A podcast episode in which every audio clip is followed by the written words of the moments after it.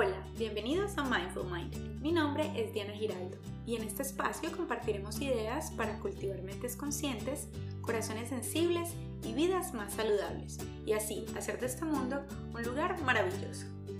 Acompáñame escuchando mi podcast y comentando lo que piensas en mi página bemindfulmind.com.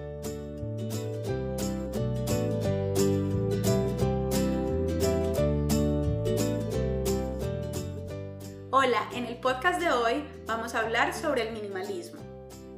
Con la idea de vivir una vida más tranquila, se me ocurrió leer algo que está en mucha tendencia y al mismo tiempo es tan controversial como lo es el minimalismo.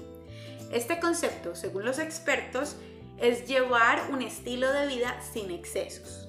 Hay quienes les gusta esta idea, pero hay muchas personas que sienten que vivir con menos es vivir en escasez.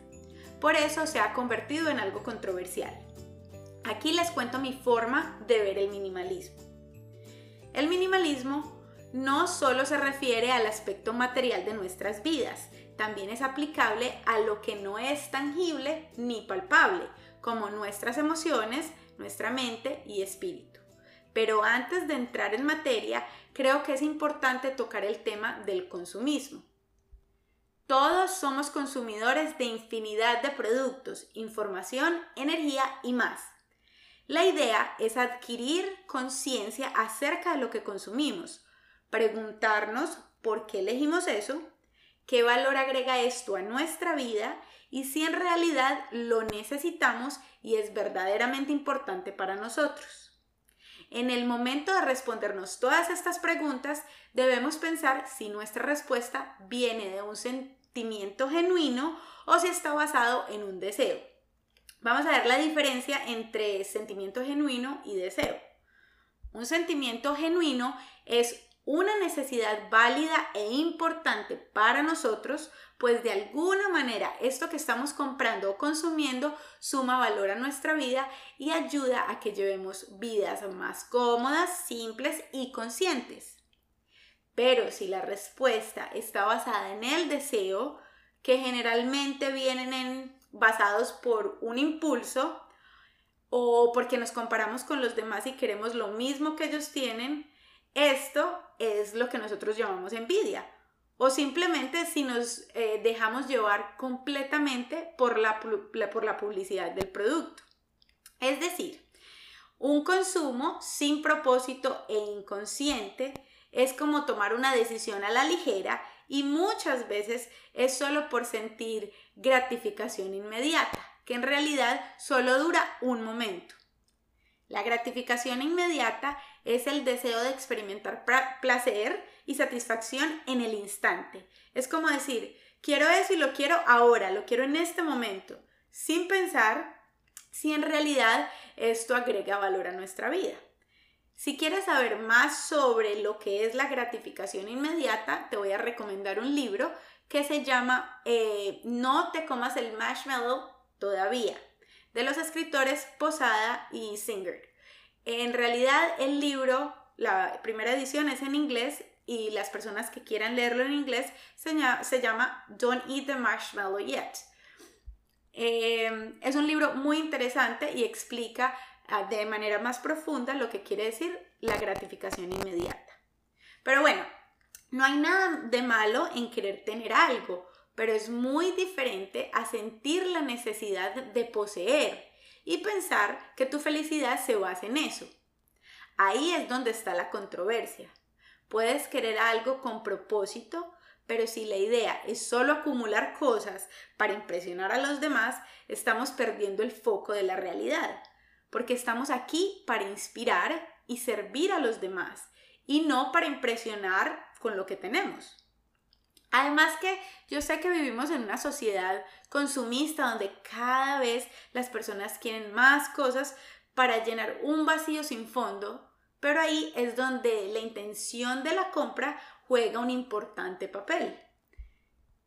Todo en este universo representa energía, Sí, así como lo escuchan, todo en este universo representa energía, desde tu ropa, tu casa, tus pensamientos, tu familia, etc.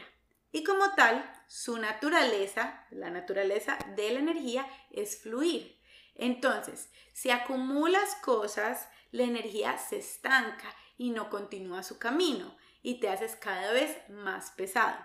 Pero cuando andas ligero, te preocupas por menos y la energía continúa su flujo natural.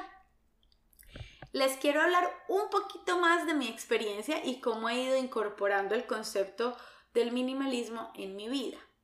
Bueno, cuando me mudé a esta, ciudad, yo vivo ahora en Atlanta, tenía miedo porque pues debía empezar de nuevo, pero no contaba con que sería el mejor cambio que he tenido en mucho tiempo. Me mudé de una casa de dos pisos y cuatro habitaciones a un apartamento de dos habitaciones nada más. Bueno, ya se imaginarán la cantidad de cosas que tenía y nada cabía en el apartamento. Entonces pagué un como una bodega, un lugar donde guardar todo. Y en ese momento fue donde me di cuenta que a medida que han pasado tantos años he consumido tantas cosas que en realidad no necesito. Pues no las necesito para llevar una vida abundante y feliz, lo que en realidad significa una vida abundante y feliz. Porque esa verdadera abundancia no radica en cuántas cosas tienes, sino en cuánto amas la vida que llevas con todo lo que tienes y con todo lo que no tienes. Entonces em, me replanteé, decidí organizarme mejor y lo primero que hice fue identificar lo que todavía es importante para mí y a lo demás le di salida. Esto es la forma como yo empecé a vivir el minimalismo y espero que les sirva. Son algunos tips que les voy a dejar aquí. Después empecé a clasificar todo lo que tenía entre lo que era valioso y lo que en el momento ya no me servía y lo dejé ir. Me despedí muy agradecida por el servicio que me prestó mientras usé eso. Y de esta misma manera lo enseña Maricondo en sus libros y videos para que vayan y la busquen en internet que tiene cosas excepcionales. Ella enseña a organizar todo en la casa. Bueno, eh, cuando empecé a organizar y a clasificar todas las cosas que tenía, decidí vender, regalar y donar muchas de las cosas que tenía. Y también aprendí a reusar me comprometí conmigo misma a hacer compras más conscientes y sostenibles, cosas con durabilidad extendida y así no estar comprando lo mismo constantemente. Me he convertido en una persona más creativa, pues le doy uso a cosas de diferentes formas. De eso les hablaba eh, al reusar. Por ejemplo, la semana pasada utilicé unos tarritos de aluminios para preparar unas macetas para unas plantas, porque la original ya estaba muy frondosa y quería sacar unos hijitos y sembrarlas en otras partes. Entonces utilicé esos tarritos de aluminio. Eh, además, empecé a leer más sobre el minimalismo y me di cuenta que es aplicable a todo el mundo según sus prioridades y estilo de vida. Lo que quiero decir es que pues no es lo mismo un viajero nómada, quien tal, tal vez lleva pocas cosas en su maleta, a una familia que tenga, digamos, cuatro hijos, quienes seguramente utilizan muchos productos para el bienestar de los suyos. Eh, en realidad es, acerca de llevar una vida con propósito. El minimalismo nos permite darle la atención a lo valioso y por lo tanto nos permite ahorrar tiempo y dinero.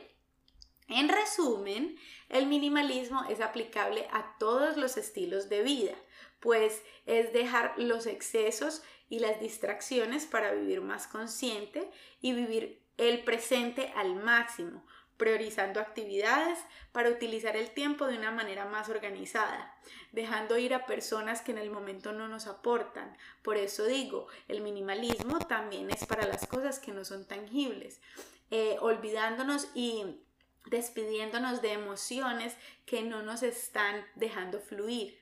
El minimalismo no tiene nada que ver con el estatus social ni con la capacidad de adquisición material que tengamos. El minimalismo tiene que ver con nuestro nivel de conciencia a la hora de consumir productos, información y energía. Por eso les digo, piensen muy bien en dónde van a poner su energía, su dinero, su tiempo, porque de esto se trata el minimalismo de mantener una armonía global. Bueno, hasta aquí el podcast de hoy y espero que les haya servido los tips para incorporar ideas minimalistas en sus vidas. Les mando un abrazo gigante y que la buena energía siempre los acompañe.